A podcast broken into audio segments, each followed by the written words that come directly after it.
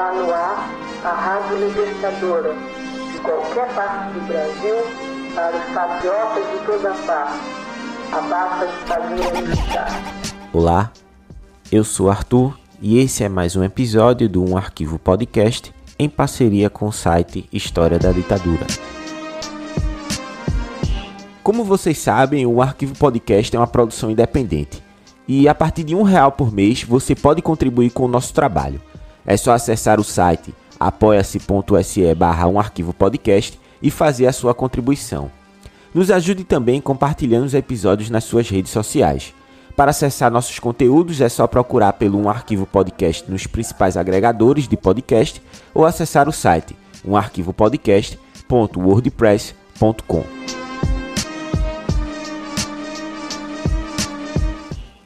Em 1970, Salvador Allende foi eleito presidente do Chile através do voto democrático. O que ficou conhecido como a Via Chilena para o Socialismo durou três anos e foi brutalmente interrompida por um golpe militar em setembro de 1973. Para conversar sobre o Chile, a política no Chile e o golpe militar de 1963 que derrubou Salvador Allende, o Um Arquivo Podcast recebe a historiadora Nashla Darraj. Nashla, seja bem-vinda.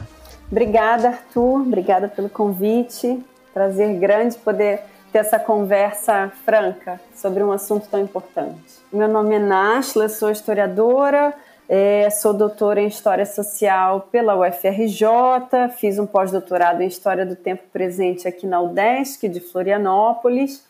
Sou coeditora do História da Ditadura, um site de divulgação em história e sou revisora de material didático. Estudo América Latina, todo esse processo de golpes, ditaduras e transições na América Latina. Então vamos lá. É, eu gostaria de começar é, a primeira pergunta falando um pouco sobre o momento pós-45. Uh, que ali é um momento importante, seja para a questão da, dos movimentos políticos e sociais na América Latina, como também para a questão econômica, né, que vai interferir diretamente nesse processo. A gente sabe que durante esse período ocorreram é, vários movimentos de, é, de trabalhadores, seja no campo, seja na, na cidade. Também ocorreu o momento em que uh, uma abertura política em lugares onde eram controlados por regimes autoritários. Aqui no Brasil você tem o fim da ditadura Vargas, é, em, em, outros lugares também. Uh, tiveram essa, essa abertura né, com a promulgação de uma nova constituinte, e no nosso caso aqui no Chile, é, a situação, uh, apesar de ser uma, uma das democracias consolidadas na América do Sul, é, tiveram algumas particularidades é, do período, né? E essas particularidades elas vão interferir vão é, durante é, os anos 50, 60 e 70 até a chegada de Salvador Allende a, na presidência da República em 1970. Então, é, pensando nesse cenário político, social e econômico né? E, e a interferência uh, dessas questões, uh, seja nos movimentos é, revolucionários ou no, nos movimentos sociais que uh, pediam, por exemplo, a reforma agrária ou, ou Uh, o fim do imperialismo, entre outras questões, no Chile ou em toda a América Latina, mas nesse caso aqui a gente vai se debater um pouco sobre o Chile. Eu gostaria que você falasse um pouco sobre como era o Chile uh, ali no pós-45 e uh, até um, mais ou menos o, a eleição que definiu Allende como presidente? Olha, pós-45 é um período bastante amplo, né? Digamos aí de 45 até 70. É um período com muitas idas e vindas, muitas oscilações e muitas transformações, né? Em vários sentidos. Eu vou é, elencar alguns. Vou, vou citar alguns elementos que, na minha opinião, podem compor um quadro mais ou menos amplo das, circunstâncias chilenas, né? apesar das suas variações. Portanto, o Chile é um país é, que a gente pode dizer absolutamente imerso né, nessas circunstâncias políticas é, do pós-guerra, nessas circunstâncias gerais. Entre os elementos mais comuns são a Guerra Fria, né, e, portanto, uma participação, uma intensificação de uma, da, da politização dos projetos políticos relacionados à democracia liberal representativa ou a, digamos, é, ao, ao exemplo socialista nas suas ao exemplo soviético socialista nas suas mais nas suas várias vertentes, né, como se difundiram aqui na América Latina, sobretudo depois da Revolução Cubana. Então tem marxismo-leninismo, tem castro-guevarismo, tem várias vertentes que vão incorporando os elementos gerais da Revolução Russa e adicionando ou pensando-os dentro das suas circunstâncias políticas específicas. Aqui no Brasil aconteceu, no Chile também, em outros países. É, as guerras de descolonização em África e Ásia também são muito importantes. Depois, a guerra do Vietnã. Então, existe um quadro ao longo desse período, né, que, portanto, não se estabelece de uma vez. Essas circunstâncias vão acontecendo, se modificando, se difundindo na América Latina, de maneira que o, o que se costuma dizer né, da ampliação da, das ideias socialistas, marxistas na Europa no século XIX, algum movimento de deslocamento, algum movimento análogo, a gente pode dizer que acontece aqui na América Latina é, no pós-45. E em cada lugar, essas, essas ideias vão dar origem a movimentos de natureza diferentes, elas vão fermentar projetos diferentes e que vão ter reações diversas também. Também é um momento de intensa é, urbanização, modernização. A gente está falando de, de países que são essencialmente agrários nos anos de 1950 e até 1960 e 70. O Chile, em especial, é um país que tem um movimento operário muito antigo, portanto, em 1970 já há um movimento de operários muito organizado, atuante, militante, né? ainda que sem um projeto político definido.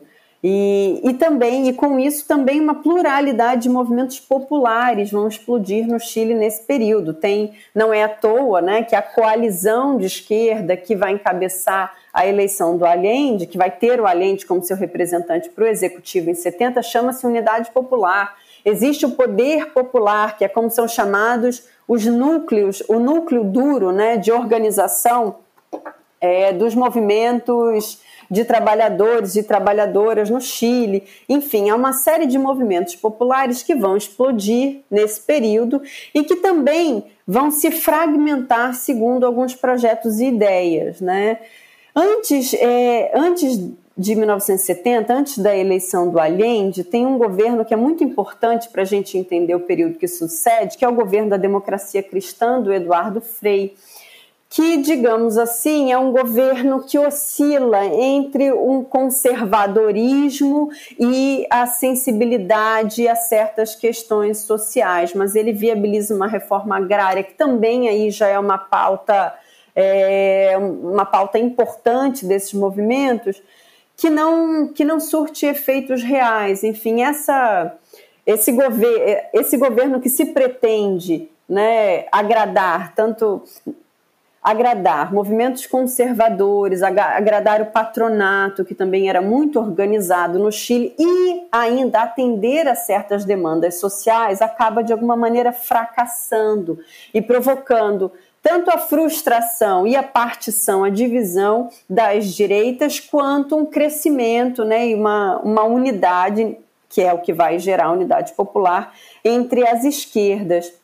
Então, existe uma um, uma, um, existem condições muito singulares nesse momento que vão gerar a eleição do Allende, né? que, vão, é, que vão influenciar a eleição do Allende, do Allende. Digamos, uma direita enfraquecida por, por um governo que, que se pretendia, que pretendia fazer esse, esse centro político, e uma esquerda E aí eu não digo nem radicalizada, porque existiam os grupos radicais, o Chile é pioneiro nisso, em 1900, comecinho de 1960 já existe um movimento, 1965, né, formalmente, mas antes já existia informalmente, um movimento de esquerda revolucionária propondo uma revolução socialista imediata, portanto antes da eleição do Allende. Então a gente tem uma direita enfraquecida e uma esquerda cada vez mais é, atuante, militante em várias, porém fragmentada também, né? Esse é um, é um cenário importante. E aí duas questões, uma é a reforma agrária e a outra é esse movimento operário muito antigo e atuante, que também vai ser muito importante para as ações é, de tomada de indústrias que vão acontecer dentro do próprio governo Allende, é, sem o controle, digamos assim, da unidade popular, né?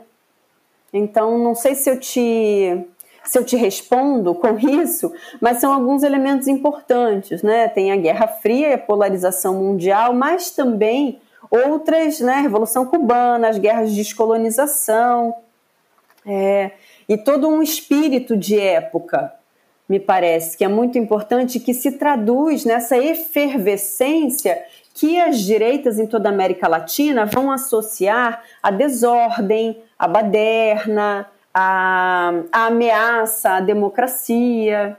A gente trocou uma ideia rapidamente antes, e a gente sabe que ali nos anos 60, ah, já no finalzinho dos anos 60, você tem uma série de processos na América Latina e no, no resto do mundo que vão interferir diretamente uh, nesse cenário, né? Por exemplo, aqui você já tem uh, o golpe no Brasil, em África, você falou muito bem, e a gente precisa ter essa dimensão que os movimentos de descolonização eles interferem diretamente nesse processo. A Revolução Cubana, ela também ela está ali num processo de expansão, que há, vários focos é, guerrilheiros em América Latina, o próprio exército revolucionário cubano atua é, nesse processo de independência de algumas ex-colônias africanas. E lá no Oriente, o, o Vietnã ele tem uns passos à frente, já derrotando o imperialismo estadunidense, entre outras questões. Né? Mas uh, o que chama a atenção é porque uh, quando uh, Salvador Allende, em especial nessas eleições de 1970, ele propõe, na verdade, a criar uma espécie de via chilena para o socialismo. E ele acredita que essa, esse caminho ele pode ocorrer através das eleições, democraticamente, né? E, a, e, a, e quando a gente pensa nesse, nessa questão de você alcançar o socialismo através do sistema é, burguês, né, vem uma série de dúvidas uh, na mente, né? A, a principal delas é como fazer esse tipo de. como fazer as reformas né, estruturais é, sem um processo revolucionário, ou seja, passar uma reforma agrária, passar uma reforma urbana, é, produzir, é, melhor dizendo, é, dar direito aos trabalhadores e trabalhadoras, é, diminuir as desigualdades sociais, né? principalmente no Chile aquela época, né? porque pelo, pelo pouco que eu li, uh, ocorreu um movimento de migração muito grande uh, nesse período, do campo para a cidade, e muitas pessoas estavam concentradas na, em periferias nessas cidades, né?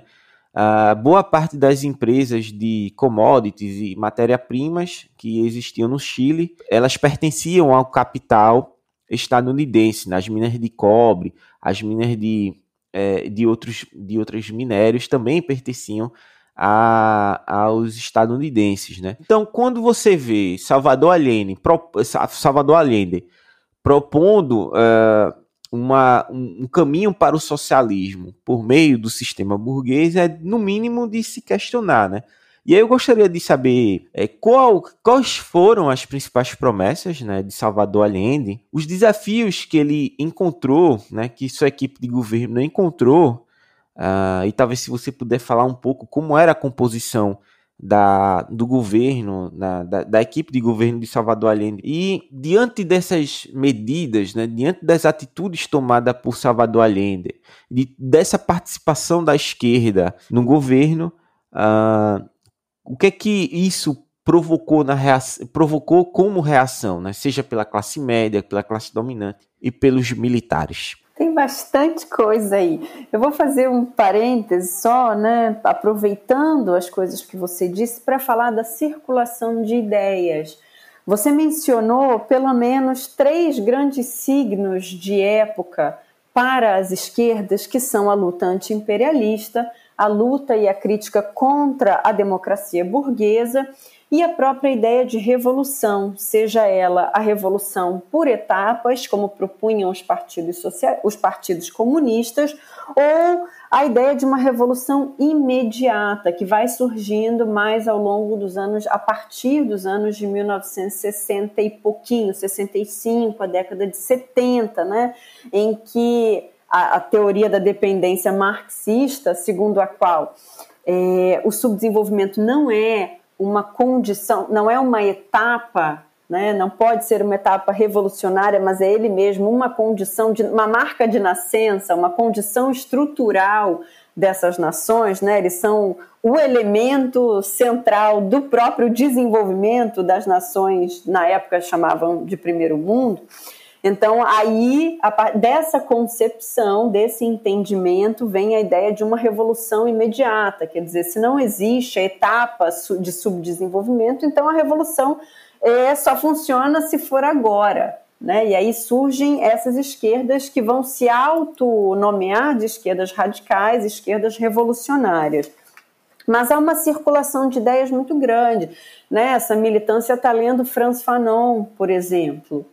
Né? Então, isso é muito interessante. Homens como Rui Mauro Marini, eu digo homens, mas havia homens e mulheres nesse momento, isso é muito importante, é, como Rui Mauro Marini, vão é, interagir com os argelinos, né? no seu movimento por independência, vão, enfim, vão circular por todos esses povos que também estão pensando as suas guerras de libertação nacional, as suas guerras simultâneas contra o imperialismo, portanto, guerras anti-imperialistas, contra a democracia. Então, são guerras, democracia burguesa, são lutas de várias frentes e pela revolução. Nem todos os grupos vão aderir a todos esses signos. Né? Cada grupo vai fazer, vai escolher o seu projeto e de acordo com aquilo que acha que são as circunstâncias mais singulares da sua própria realidade. Então, nesse contexto, é, o, a, a, unidade popular, né, como coalizão é, de esquerda daquele momento, propunha essa plataforma socialista legalista. O que, que significa isso, né? É uma coisa que, que, enfim, uma coisa muito própria daquela realidade, dessa experimentação que eu estou tentando passar essa ideia segundo a qual projetos internacionalistas é, iam se difundindo e iam sendo adaptados às realidades, né, segundo, os, segundo a militância de cada país. Era quase que uma obsessão entender o processo revolucionário segundo as circunstâncias singulares de cada país. Né? E no Chile isso também aconteceu, não foi diferente.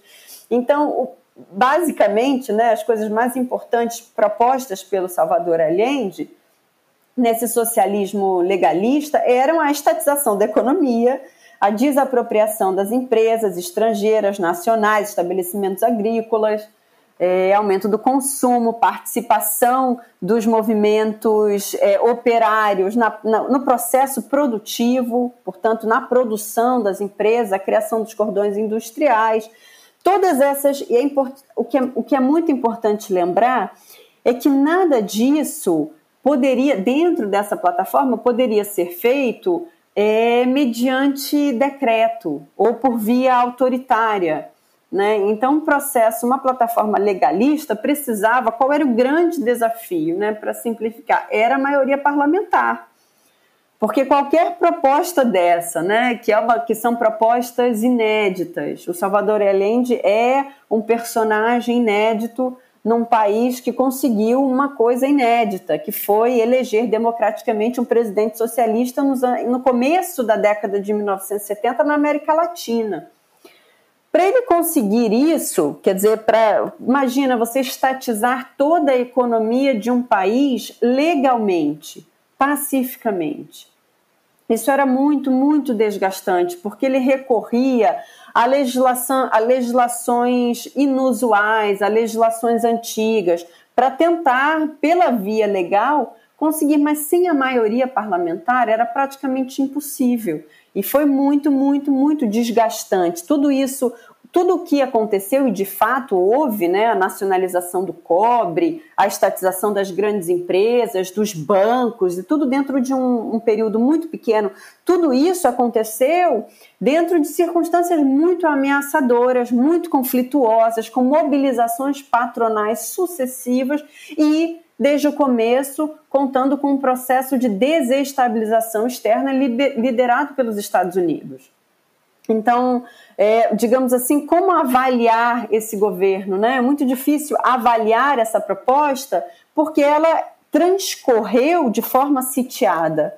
Eu acho que isso, isso é um dado importante. E como ocorreu esse processo que culminou com o um golpe em 1973? Por um lado, né, isso, é, isso é bastante interessante todas essas, essas medidas, que são medidas populares fundamentais, estruturais, importantes, elas transcorreram de forma muito conflituosa, como eu tentei, grosso modo, explicar.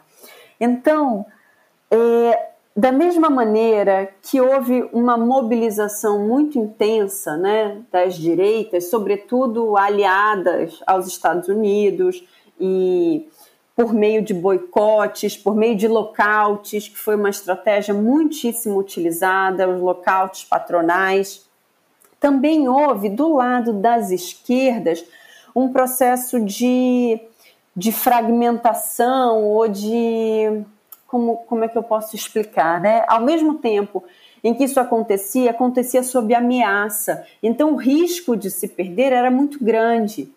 E havia então aqueles que queriam que as medidas deixassem de ser legalistas ou que elas fossem feitas no menor curso de tempo possível, né, para que elas fossem implementadas enquanto o governo ainda existia. Também existia movimentos radicalizados, por exemplo, o movimento de esquerda revolucionária, que não acreditava na via pacífica para o socialismo, que sabia, ou pelo menos que projetava um golpe à direita então que pro, continuava promovendo ações é, que ele chamava inclusive de terrorismo cívico, né?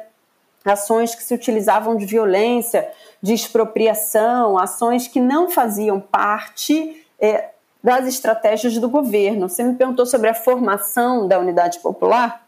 Eu não sei te dizer agora quem era o ministro do que, mas a grande maioria das esquerdas estavam ali. Porém, ao longo dos anos, dos, dos primeiros anos de governo, esse apoio vai se fragmentando. Essas esquerdas vão, por exemplo, o MIR, que nunca fez parte oficialmente, o Movimento Esquerda Revolucionária, que nunca fez parte oficialmente do governo, em algum momento faz um apoio crítico, mas também não deixa de, de lado as ações armadas, o projeto de revolução socialista imediata. Então, um pouco mal comparando com o governo do João Goulart entre 61 e 64 no Brasil, é possível dizer que o Salvador Allende também governou um tanto exprimido, acossado por diversas frentes de conflitos, não só entre, entre as, as esquerdas né, radicalizadas, mas também, sobretudo, aí contra as direitas internas, associadas, internacionais. Portanto, é um governo bastante difícil. Mas, enfim, também é preciso dizer que ele, de fato, é, implementou essas reformas. Né, o que é uma diferença bastante importante, por exemplo, como eu venho citando desde o começo, do governo João Goulart, né, que queria abrir passagem para reformas de base, mas de fato não viabilizou. E o, o Salvador Allende, no pouco tempo que teve, de fato viabilizou a estatização da economia, a desapropriação das empresas estrangeiras, a estatização dos bancos, Agora, não era uma estatização já socialista, né? Era um, uma, uma desapropriação que passava por várias burocracias legalistas de posse do Estado, de controle do Estado, ainda naquele momento, né? De maneira que elas foram depois também muito rapidamente retomadas, né? Elas foram desfeitas a partir de 73. Fica é, fácil de entender uh, o processo de reação, né? É, a todo esse movimento uh, iniciado pelo Salvador Allende. Ele mexeu ali nas estruturas é, principais da economia chilena, que estavam na mão do capital estrangeiro e ele consegue estatizar, né? Por exemplo, fazendo uma comparação tosca com o Brasil, é, o único processo de estatização que nós já tivemos na história do país foi quando o governador Leonel Brizola é, tentou, né, a, é, estatizar uma empresa de, de comunicações estadunidense no Rio Grande do Sul e mesmo assim foi toda aquela discussão. Então, uh, um, ocorreu um avanço muito grande no Chile com essa, essa questão, a, além da, da, da, pró dos, da, da, própria questão social, né? É, para tentar por fim a questão da desigualdade. E uh, claro que quando você tem esses movimentos que se aproximam um, um pouco da população e que também procuram dar uma dignidade à maior parte dos oprimidos, a, a resposta ela vai vir em forma de tanques, em forma de assassinatos políticos, em forma de tortura, né? Arthur, não, é que esse, esse vocabulário que se costuma usar, né, contra a desigualdade social, em favor dos oprimidos, contra a tortura, que é muito importante, é um vocabulário muito democrático, digamos assim, de uma outra era. Né? Nos anos 60, 70, é claro que, que isso existia, mas eu acho importante dizer que ali a militância estava muito engajada em projetos é, universalistas, de transformação, de revolucionários. Né? É, uma, é uma outra dimensão conflitiva e de compreensão do que é a política. Né? Então, é claro que eles queriam né, acabar com o sofrimento das pessoas que se consideram oprimidas, mas eles queriam fazer uma revolução. Eles, eles não eram democráticos, digamos assim, porque a democracia era vista como um instrumento de poder político das, dos proprietários, das classes proprietárias. Então eles estavam pensando outras formas de vida, outros afetos, né, outras possibilidades de constituição social.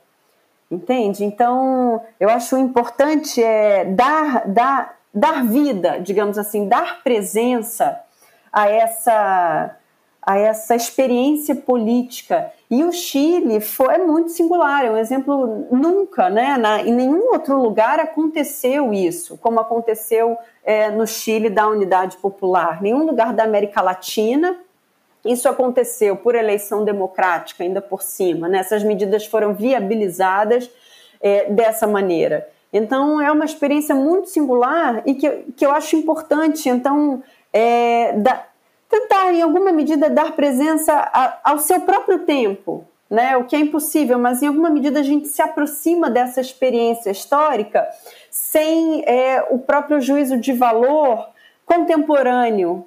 Né, o juízo de valor, a, a ideia de violência política era completamente diferente, a ideia de revolução, então, sem transpor né, as nossas aflições de hoje, que são muito ligadas aos direitos humanos e que acabam indistinguindo grupos e projetos políticos. Né? A gente hoje tem uma gama de partidos, muito, muitos deles sem nenhum projeto político, e em vários países, a gente vê na França, né, como, digamos assim, é, não faz tanta diferença um governo à direita ou à esquerda, né? Porque se trata de uma, uma política de gestão que agora vem mudando pelas mãos da direita, né? Pelas mãos do neoliberalismo ou do neoconservadorismo, enfim. Mas nessa época os projetos eram muito distintos. né? E, e, os seus signos políticos, as suas formas de compreensão da política não eram as que a gente tem hoje. Certo. Depois dessas considerações uh, que eu aprendi bastante, uh, agradeço muito, uh, Nashla, por você ter aceitado o convite, né? É, eu gostaria que você pudesse já encaminhar para as considerações finais uh, desse episódio e, se possível, fazer uma recomendação de leitura para os nossos ouvintes que queiram se aprofundar uh, nesse debate, né, nessa questão. É difícil, né, ter considerações finais. O, o, as, as nossas palavras finais aqui são sempre muito dolorosas, porque é difícil tratar desse período sem se remeter à derrota política que grande parte desses projetos sofreram.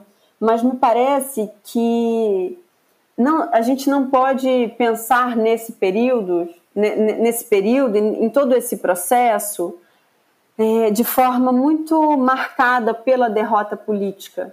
Né? Esses projetos perdedores, eles são fagulhas, são fragmentos de lutas históricas, de lutas acumuladas, né? que, e muitas delas não resolvidas até hoje.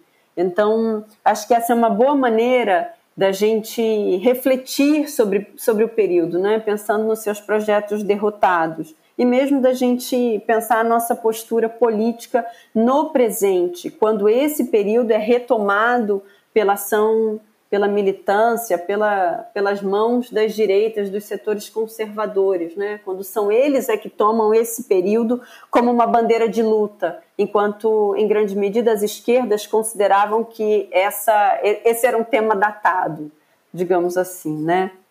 Então, Bom, a, a, desestabilização leva a um golpe no Chile, né? A desestabilização, sobretudo liderada pelos Estados Unidos, leva a um golpe muito violento e vou fazer uma comparação, porque é uma comparação que eu sou revisora de material didático e, e aparece muito nos, nos, nos livros didáticos, sobretudo de escolas particulares do Rio de Janeiro e de São Paulo. Sempre aparece uma certa condenação moral em relação ao presidente brasileiro, João Goulart, porque depois do golpe militar e do golpe né, parlamentar, digamos assim, quando é declarada a vacância da presidência com o presidente em território nacional, há uma certa condenação moral, como se ele tivesse fugido, não tivesse resistido. E o argumento, ao mesmo tempo, é que ele não tinha condições de resistir. Bom, o que a gente viu no Chile o que, o que se vê e se sabe sobre o Chile é que o Chile também não tinha condições de resistir. Embora houvesse esquerdas mais preparadas militarmente, elas não tinham condições de nenhum tipo de resistência contra o poder do exército, das forças armadas chilenas, extremamente truculentas. A gente vê hoje em dia como é que né? O Sebastião Pinheira mandou atirar no olho, não é em qualquer lugar, é na face e é no olho, é para cegar as pessoas e manifestantes. Então, um exército e ainda o apoio internacional norte-americano, né? com o poder bélico dos Estados Unidos. Então, não havia condições de resistência, mas o presidente, num ato, digamos assim, heróico, romântico, ele cria uma dramaticidade né, para o Chile que também a gente não tem em outros, em outros lugares, né, em outros casos na América Latina, e ele morre é, dentro da, do Palácio La Moneda, sendo bombardeado. Isso nos anos de 1970 né, tem uma dramaticidade maior, porque já são seis anos após o governo já, já são seis anos depois do, do, do, golpe aqui no Brasil e depois no Uruguai. Então, quer dizer, já tinha uma experiência internacional golpista e a maré já estava mudando, já existiam movimentos de direitos humanos. Então, quer dizer, o que eu quero dizer é que há uma atenção internacional que o Chile vai receber a partir de então, que os golpes anteriores não receberam. E dentro disso tem essa história única, né? essa história singular, que é a história do presidente Salvador Allende, da Unidade Popular, que não termina ali. E aí é onde né, eu quero chegar com essas palavras finais. há muitos movimentos, sejam mapuches, sejam pobladores, sejam do movimento de esquerda revolucionária, que após várias e várias transformações permanece vivo no Chile. O nunca mais chileno não tem, não teve o sucesso que teve na Argentina ou mesmo aqui no Brasil e em outros casos, né? Porque há uma série de movimentos no Chile, movimentos sociais, movimentos de poder popular, que não acreditam que o conflito acabou. Entende? Mesmo depois da redemocratização e agora com a Constituinte chilena. Então, eles entendem que muitos daqueles problemas estão vivos, fazem parte do dia a dia dessa população, também até hoje aterrorizada pelo poder é, das instituições da, da, das Forças Armadas, né? Os carabineiros, que é mal, mal comparando a polícia militar de lá. Então, esse é isso dá aos movimentos sociais chilenos uma outra dimensão de atuação no, no presente. E isso eu acho muito importante para a gente entender as últimas grandes manifestações, aí destaco a de 2019, né, como referência de movimentos sociais contemporâneos. Então, quer dizer, para eles não acabou, né, não, não é uma, não foi aquela derrota em 70 foi uma derrota política, foram aquelas circunstâncias, mas é, eles vão sobrepondo essas lutas, né? Sobrepondo. E, e isso tem, tem os colocado, digamos, na vanguarda, né, dos movimentos sociais jovens, sobretudo, na contemporaneidade. E para não esquecer as recomendações de leitura que você poderia fazer aqui para os nossos ouvintes ah, as recomenda... Desculpa, as recomendações de leitura, eu acho que o, o livro, dizer assim, em português mais conhecido sobre o tema e talvez mais completo de documentação é o livro do Luiz Alberto Muniz Bandeira, Fórmula para o Caos, a derrubada de Salvador Allende. Há uma compilação muito grande de documentos e uma descrição muito detalhada dos acontecimentos, né, para quem quer se se atualizar, entender aquele o conflito chileno, o problema chileno, mas também tem autores chilenos muito interessantes e é muito fácil encontrar publicações deles e delas. Uma autora é a Verônica Valdívia, tem um artigo bastante interessante publicado na revista Tempo e Argumento no ano de 2018. Tem o Gabriel Salazar, que é um que foi, né, digamos assim, liderou o movimento de historiadores em resposta à carta do Pinochet em 1999. De lá para cá ele tem publicado, tem muitos vídeos na internet. É um senhor, bastante um senhorzinho já que foi militante, enfim, que também é muito conhecido, reconhecido socialmente. Acho que as suas leituras também são bem a propósito. E tem toda a literatura. O Chile tem uma literatura imensa, tem a. Esqueci o nome dela agora, mas enfim, é muito fácil de achar toda uma, uma literatura que conta, né, através dessa narrativa, desse tipo de linguagem, o que aconteceu. Como aqui no Brasil a gente tem bastante, né? mas é a chilena também. Acho que vale a pena conferir. Eu não, não me vem agora nenhum autor ou autora para citar, mas é fácil de achar. Depois, se quiser, eu posso te passar, Arthur, uma lista, se quiser divulgar, alguma coisa assim. Nashla, muito obrigado por participar do, de, um arquivo podcast. É, espero que vocês tenham gostado de, desse episódio. Uh, fica aqui a minha recomendação de curtir e compartilhar nosso, os, nossos, os nossos episódios é, nas suas redes sociais, também sacar lá o trabalho do historiadaditadura.com.br, é, onde você pode encontrar vários textos interessantes sobre a temática do autoritarismo no século XX. É, e é isso, a gente vai ficando por aqui. Muito obrigado e até uma próxima. A.